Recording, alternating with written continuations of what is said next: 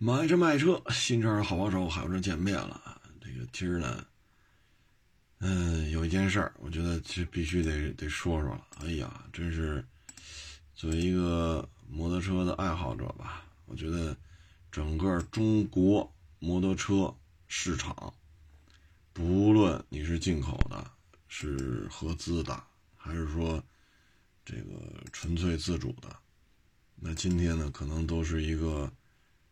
不眠之夜吧，这里边呢，就是因为本田的 CB 四百 F 啊正式公布了一个价格，三万七。哎呀，这个价格了不得呀，啊，了不得。四百毫升双缸，对吧？这个是一街车啊，不是 ADV 啊，现在特流行 ADV，就是一个街车。但是它是四百，它是双缸，它是本田，它卖三万七，这可了不得了。嗯，要知道国内很多四百也好，五百也好，差不多也就是三四万块钱。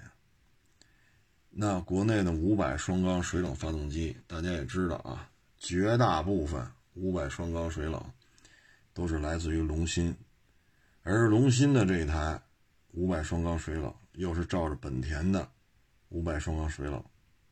啊照着描出来的，而本田的四百和五百这两台双缸水冷的就属于一个扩缸，啊，两台发动机有高度的血缘关系。那现在这四百来了，它如果跟国产的五百一个价位，甚至于比国产的五百还要便宜那么一丢丢，那为什么不去买这个正宗的呢？这个本田这这个。是吧？哎呀，所以今天这个车这报价一出，我的反应就是什么呢？我觉得啊，国内的这些自主品牌摩托车啊，下半年啊日子会很难过。同样，咱不说自主品牌，咱就说进口的，比如说川崎的宁加四百，这车差不多五万块钱裸车价。这个呢是三万七，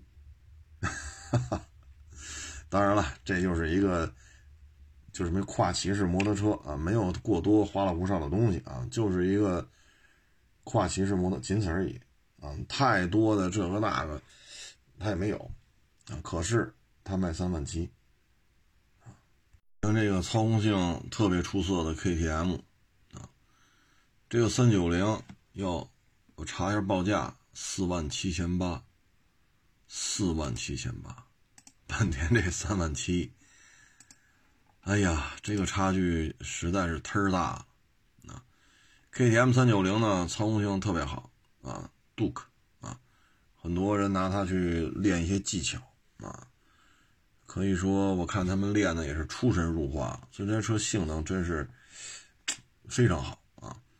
单缸三九零。啊，卖到了四万七千八，啊，而这本田双缸四百呢，三万七，所以它的出现呢，不光是让这些自主品牌肝颤，它对于像川崎也好，KTM 也好，这事儿就不好办了，很难办啊。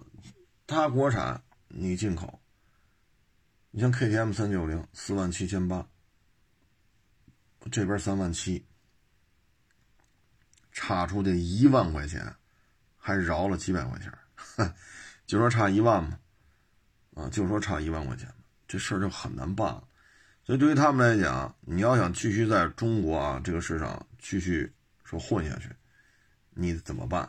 要么你就降价，你像这杜克三九零，要不然你就降到三万大，是吧？三万七、三万八、三万九都行。你像川崎的宁家四百，你怎么办？对吧？你说啊，我这个跑车这那，但是这差了一万块钱，这个差距啊，就是宁家四百跟这个差了一万块钱以上了。所以这个接下来啊，今年下半年，我们就得看了，川崎四百会怎么办？KTM 三九零会怎么办？包括什么？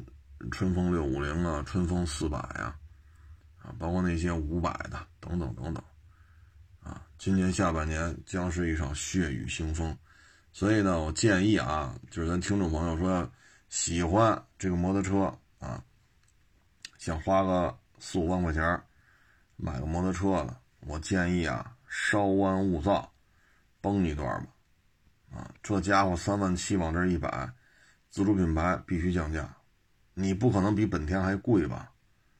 那就。那作死了，那就是。然后像宁家、KTM 为代表的，他们怎么办？所以我们稍安勿躁啊，嗯，把兜里的钱摁住了啊。现在是五月二十一号，咱等等啊，等到秋天的时候咱看看啊，咱看看是一个什么样的情况。大不了明年年初再买，自己呢肯定得实惠啊。你说十十一时候再买没法骑了。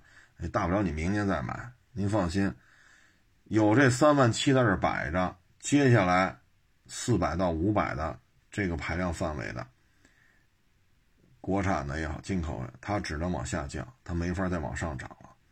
您就等着吧，绝对不吃亏啊！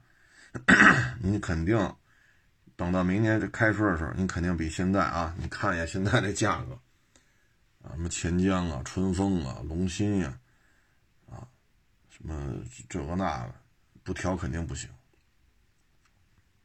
其实你看豪爵铃木这个 DR 三百啊，现在说库嚓一下降下来了，真是太明智了。不降下来可真是就没法混了啊！现在 DR 三百降到现在这价位，那就还挺好。如果按照之前的价位，现在本田这 卖三万七，那 DR 三百只能。被摁在地下摩擦了，啊！你说本田为什么这么干呢？啊，这个我觉得是这样啊。嗯，你昨天哎前天吧，反正反正这两天吧，啊，嗯，我说了一下那马自达，啊，除了北美涨了百分之一点几，咱这边涨了几个百分点，其他的市场，包括日本本土，包括欧洲，马达都出现了大面积的下滑。这种现象呢，当然不是说都这样啊，但是很多主机厂，咱们以汽车为例啊，其实现在都仰仗着中国市场。没有中国市场，过去这一年在这撑着，他们财务报表会更难看。没有中国汽车厂在这撑着，他们可能能不能活到今年都两说了。所以，中国这个市场对于他们俩太重要了。同理，汽车是这样，摩托车也是这样，那现在既然国内这个，是吧？这玩的都挺好的，咱们国家疫情控制确实主要经济体里边，咱们这是做的最棒，啊，那就来吧。所以你看，今年本田摩托车啊这一块一下子就开始发力了，CM 三百、佛沙啊、CB 四百系列。啊嘁哩喀嚓弄进来这么多，据说接下来还有别的车，这个这就是说什么呢？既然我在其他地方业务都受挫，啊，你像印度是不是摩托车一个非常大的一个市场？是，人口数量跟咱们也差不多，但是你看现在印度到什么程度了？这疫情我们要说失控了，是不是也不为过呀？那也到了这种情况下，你再去。印度经商去，这玩意儿，这得给你倒找多少钱，你才愿意去印度去开拓市场去？再一个，在印度这种国度里买的本田摩托车，咱不排除啊，什么大金翼之类的，这这肯定有啊。但是呢，像印度这种市场，他卖的摩托车还是一些一百啊、幺二五啊、幺五零啊、幺幺零啊，还是这个为主。或者排量再稍微小一点，或排量稍微再大一点，啊，比如七零、九零、一百或者幺九零，是吧？这是印度主要的一个销销售的一个排量。那现在以印度现在疫情都这德行了，买得起这个的，相当于就是老百姓呗，是吧？肯定不是印度的大富豪啊，人家肯定不买个什么幺二五、一百之类的。那这些老百姓现在这工作收入都受到严重的影响。那他印度这个大市场，您说摩托车是这个市场表现会怎样，对吧？包括 Suzuki，Suzuki 把宝压在了印度，但是因为印度是疫情的原因，Suzuki 现在业绩也不好看。我说是汽车啊，所以像印度，这是一个走量的国度，因为你幺二五什么的利润肯定没有金翼高，对吧？一个幺二五，就说大点幺九零，嗯，或者幺五零、一百、七零、九零吧，反正甭管大的小的，就这个通勤车这个范畴，它的利润肯定比不了飞双，啊，比不了什么十三姨，但是它是走量的。啊，因为你看企业的这个报表，第一你卖了多少辆，二你利润是多少，这量在印度真是指不上了。啊，其他国家呢也是受到影响，所以现在呢就是说白了就是全球内卷化，就不是咱们国家了，就其他的地区啊也好，国家也好，这个大洲那个大洲的，反正主要经济体就咱们这儿，所以你看今年本田。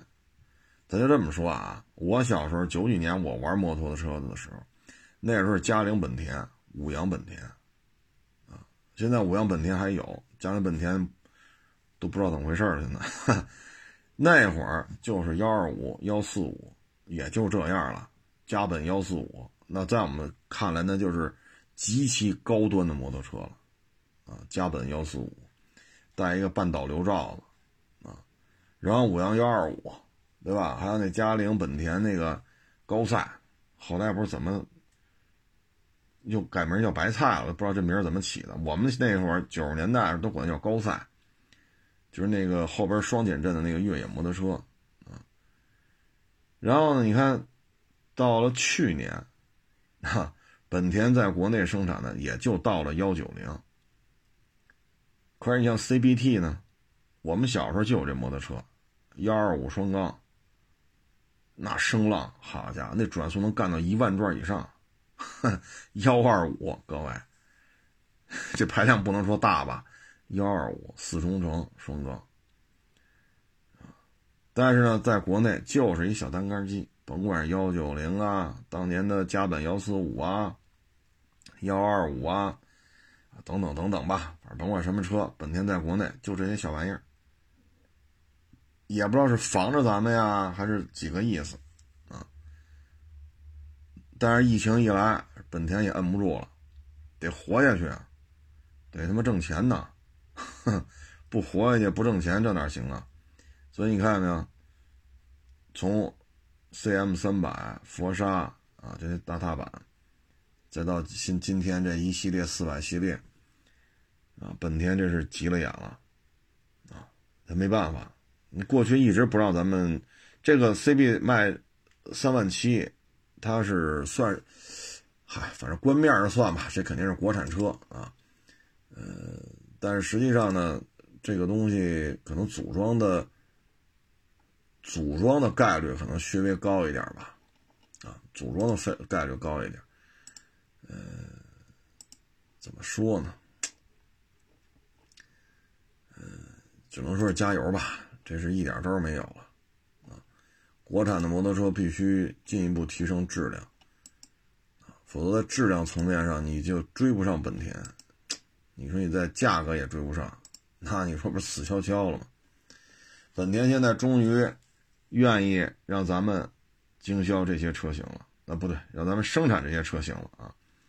这对本田来讲也是防着咱们防了这么多年啊。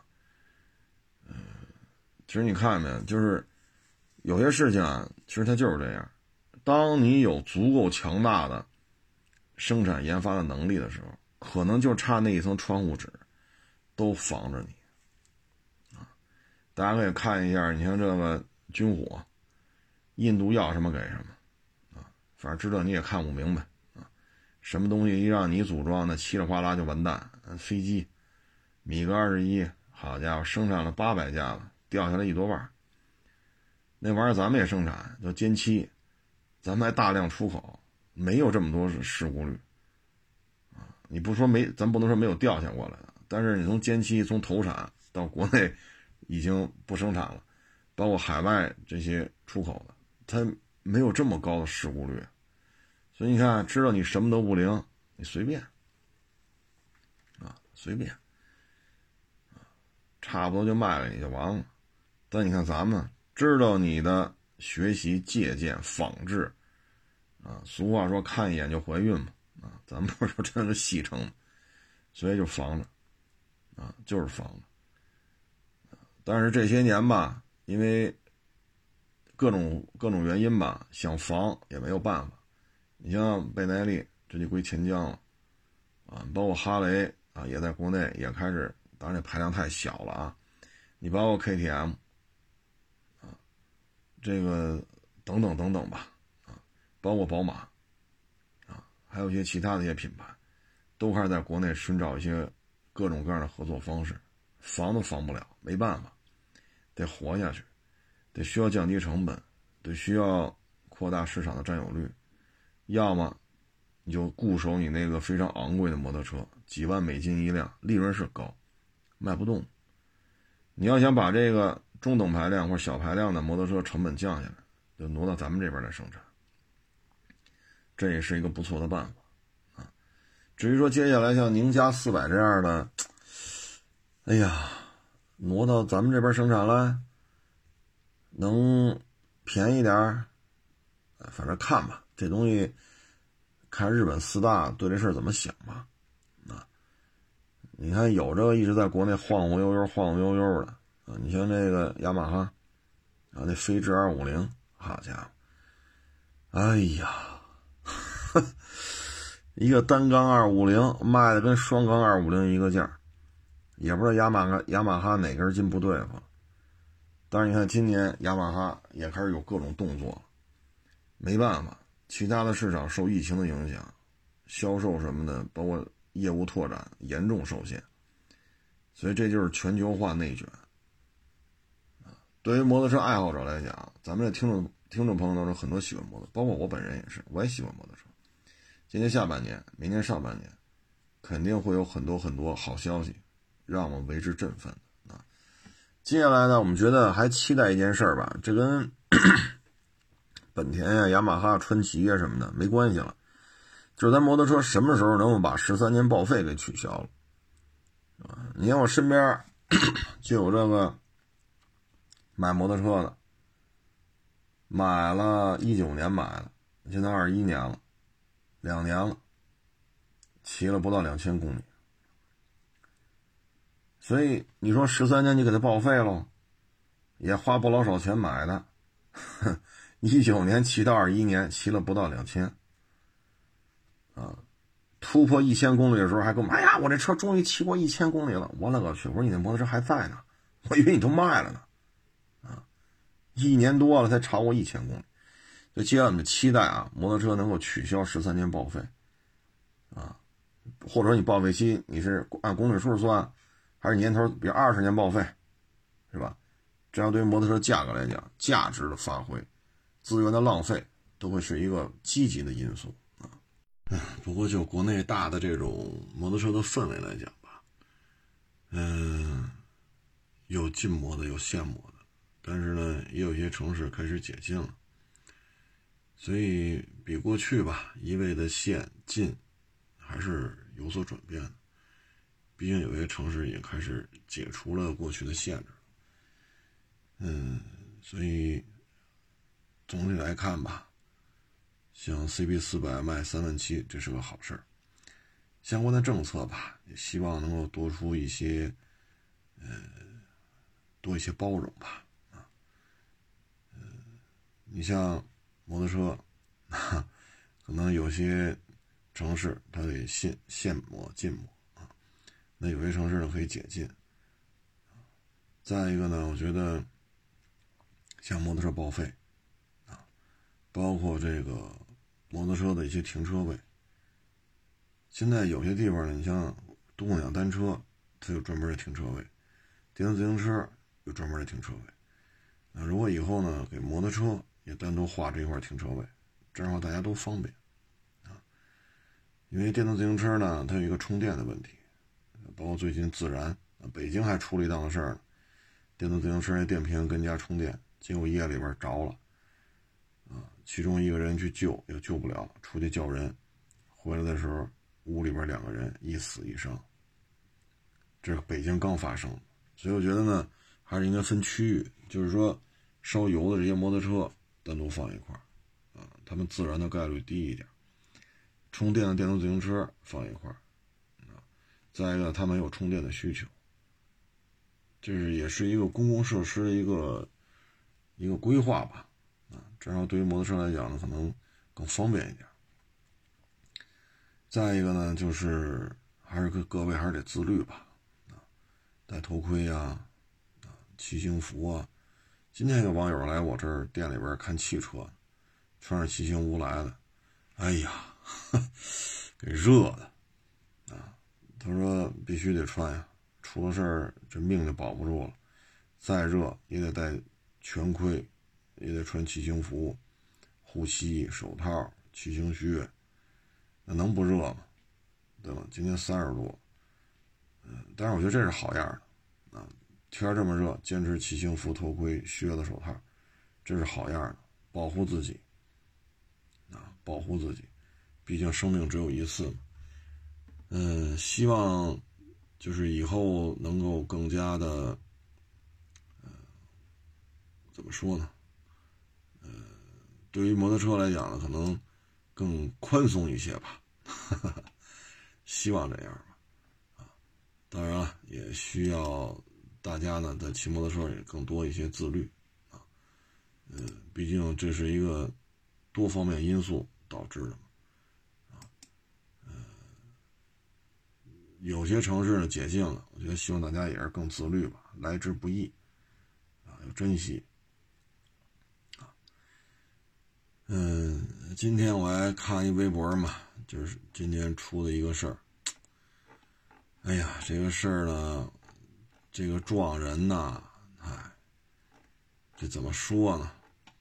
是自行车道，啊，是那个就是一堆摩托车吧，他在自行他在非机动车道。停车，啊，然后，他没有在机动车道停车，然后呢，不是红灯变绿灯嘛，他就骑行，骑行呢，他还在自行车道，或者说叫非机动车道吧，还在这里边骑行，啊，还在这个非机动车道骑行，然后呢，有一个因为马路比较宽嘛，跑过来一个行人。结果呢，就在非机动车道里把行人给撞了。撞完之后，骑摩托车的也是起不来了，躺在地下动不了了。被撞这个行人躺在地下也动不了了，啊，扶都扶不起来了。这事儿就比较麻烦了。这个呢，我也看了一下大致这个情况吧。嗯，这个骑手呢，这已经是躺在地下动不了了。就是他受的伤更重，啊，受的伤也比比较重。然后呢，旁边呢，因为他摩托车撞完人之后，这个摩托车不就滑出去了吗？又撞了一个人，啊，这个呢，就怎么说呢？嗯，未通过路口的行人没有通过路口，而且在非机动车、非机动车道内。所以这个至少啊，就是说，你没在非机动车道，你在机动车道内这么撞了，也是一半一半。你要在非机动车道内撞了，那这责任可能骑摩托车会稍微多一点。哎，所以各位也是注意安全吧。这个赔起钱来 得看保险吧，这得看保险了。摩托车这个骑手吧，后来还好，还能走起来，还能走两步。但是摩托车甩出去之后，撞到路边那个女的，那是彻底不动了。所以这个摩托车吧，这一下伤了，相当于是，相当于伤了好几个，啊，伤了好几个。所以各位呢，骑摩托车还是得注意。咱要机动车呢，呃。咱们还是走机动车道，啊，还是走机动车道，不要去走非机动车道，啊，这样的话真的是很麻烦，啊，哎，撞的这个人吧，是应该是一个岁数比较大的，看那因为头发都白了嘛，前面那个女的呢是被摩托车勺子上躺那儿一动不动啊，就各位还是得注意，还是得注意，不经意之间，咱别的不说吧，赔多少钱吧，啊，尤其是马路边躺那一动不动那个女的，你赔多少钱吧？我看那视频，还有被勺的，还一男的，好像被看不太清楚，被这摩托车一勺的，那那男的都掉到旁边马路边那个那个排水沟里边去。唉，这种东西啊，反正就是各位呢，就是机动车出行吧，各位还是要严格遵守交通规则。就是我不管说你事先受阻，还是怎么怎么着，我们就以出事的时候你在哪条车道上。这个记录仪拍的很清楚，你就是在非机动车道上。那你说你这个责任，你是机动车，你不应该在非机动车上上走啊？所以各位呢，就是摩托车是越来越便宜了，马力是越来越大了，啊，性能越来越好了。尤其像本本田的质量，本田要说自己摩托车质量第二，那谁还敢说自己第一啊？是不是？所以，车是越来越好，但是安全意识也需要来提升啊。这个骑摩托车呢，好像是个女骑士，好像是女骑士。就是大家呢，就是我就是摩托车，我上牌了，我有驾照，摩托车驾照，我骑行服、头盔我都戴了，我就走机动车道就完了。现在就是很多骑的时候，他愿意穿，就是车道和车道之间来回穿。啊有时候走应急车道，啊，有时候走非机动车道。你看每天开车走走五环的时候，就是车道和车之间钻来钻去的特别多，车速还非常快。你说你出了事你是怎么算的？按道交法规定，机动车在行车道内按照顺序依次行驶。那你走在两条车道中间压着虚线，或者压着实线，那您这个行为，你说？怎么来定性？不出事儿，你怎么着都行；出了事儿可怎么办？你像这个，这一下俩，就是说你占主要责任。这老大爷腿动不了了，那女的躺那一动不动。您这个少说几十万，少说几十万，嗯，哎，怎么说呢？啊然后今天呢，还有一个视频也跟各位做一个分享。这在江苏，交警呢站在斑马线上。这个斑马线啊，我看视频啊，斑马线上是没有红绿灯的。但是呢，这个交警就在执执勤，他呢就是拦下来车，因为没有红绿灯，他拦下来车，然后让行人呢走这人行横道。交警这么做是没有错误的。而且人行横道前面呢，地下画了条横线，白色的实线，白色实线里边写着“礼让行人”。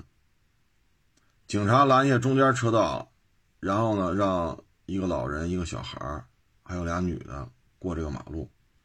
警察呢拦下了右边车道，警察拦下了中间车道，但警察就一个呀，他不能一下拦三条车道。这个时候，最内侧车道、最左侧车道。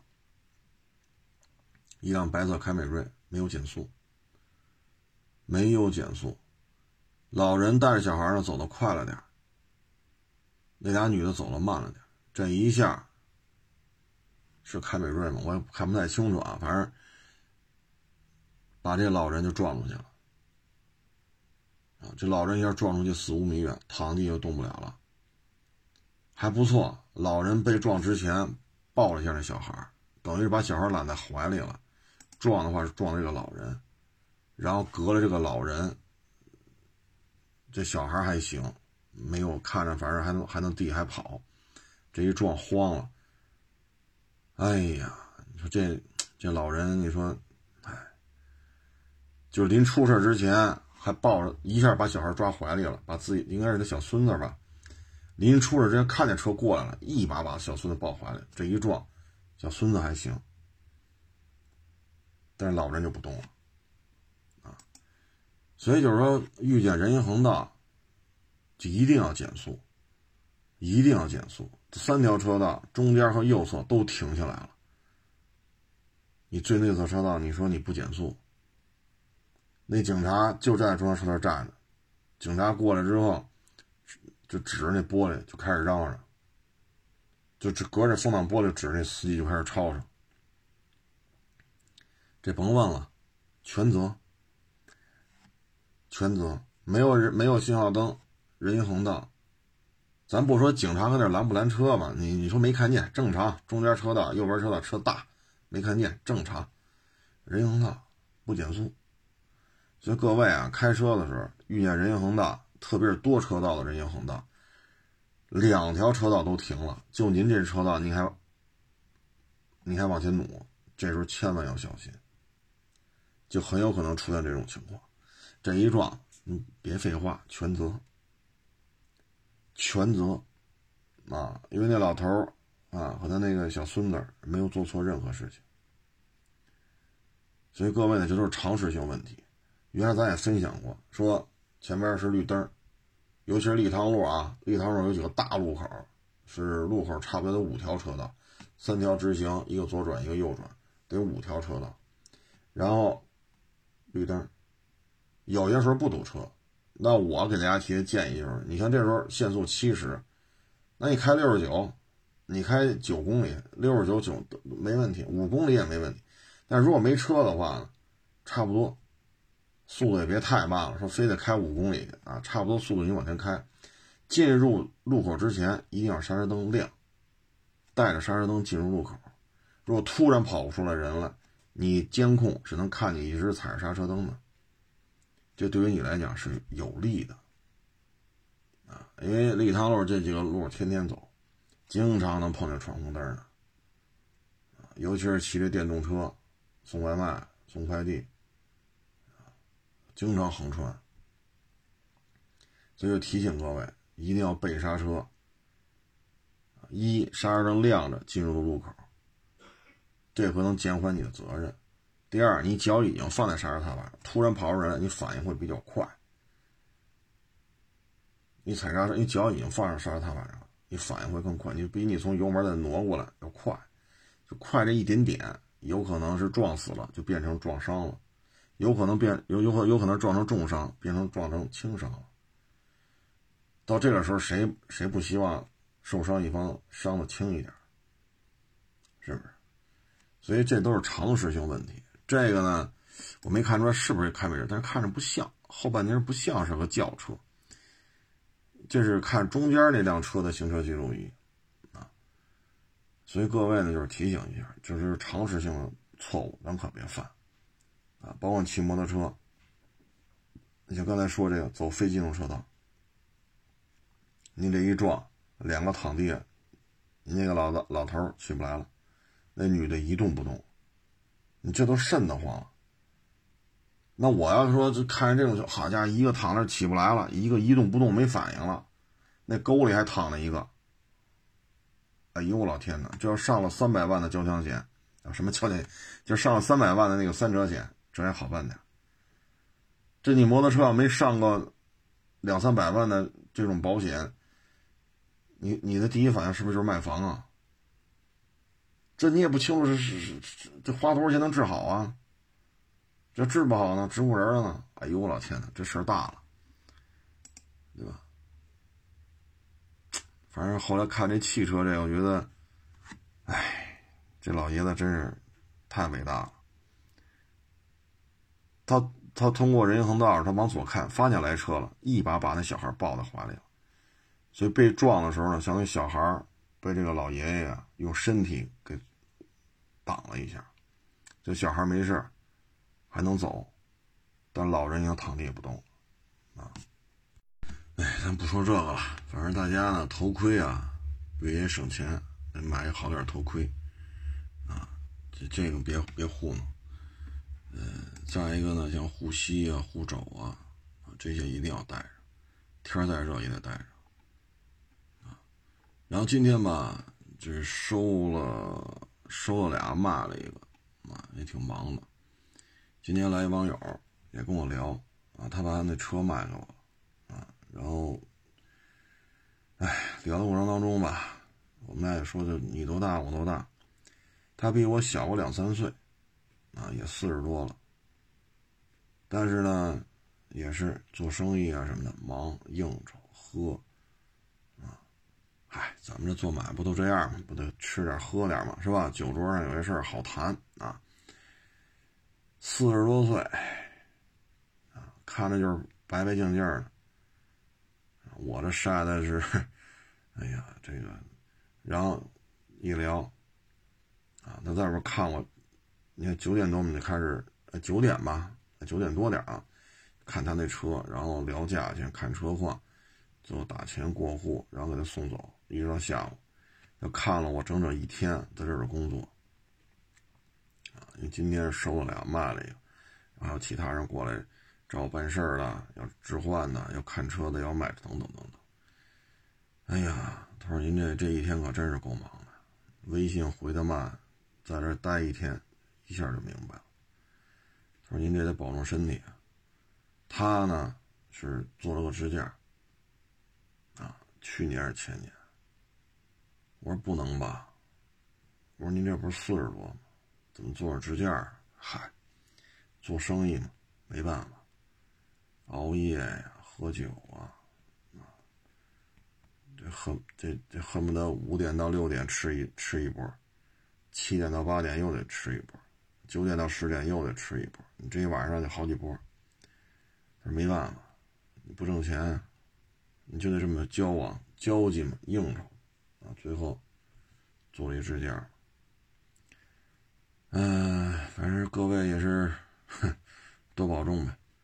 啊我这现在也是尽量不怎么说呢，先尽量是控制好工作工作时间，但是确实也是忙不过来，没办法。我现在尽量控制，不像前些年了啊，说六点多起床，七点多就就走，八点多就到了。现在基本上不这样啊，多稍微多睡一会儿。啊嗯，能保证时休息时间最重要，就各位也跟就是跟各位就分享一下啊，说没完没了的抽烟，没完没了的喝酒，这对身体是没有好处。嗯，多控制休息时间吧，啊，因为今天来这网友一聊，好家伙，把我也吓一跳。我说你比我小三岁，您还您能做支架啊？哎呀，就各位也是多保重吧。啊今儿啊也不多聊了啊，确实也挺累，这一天好家伙，所以咱就今儿就稍微少聊一会儿。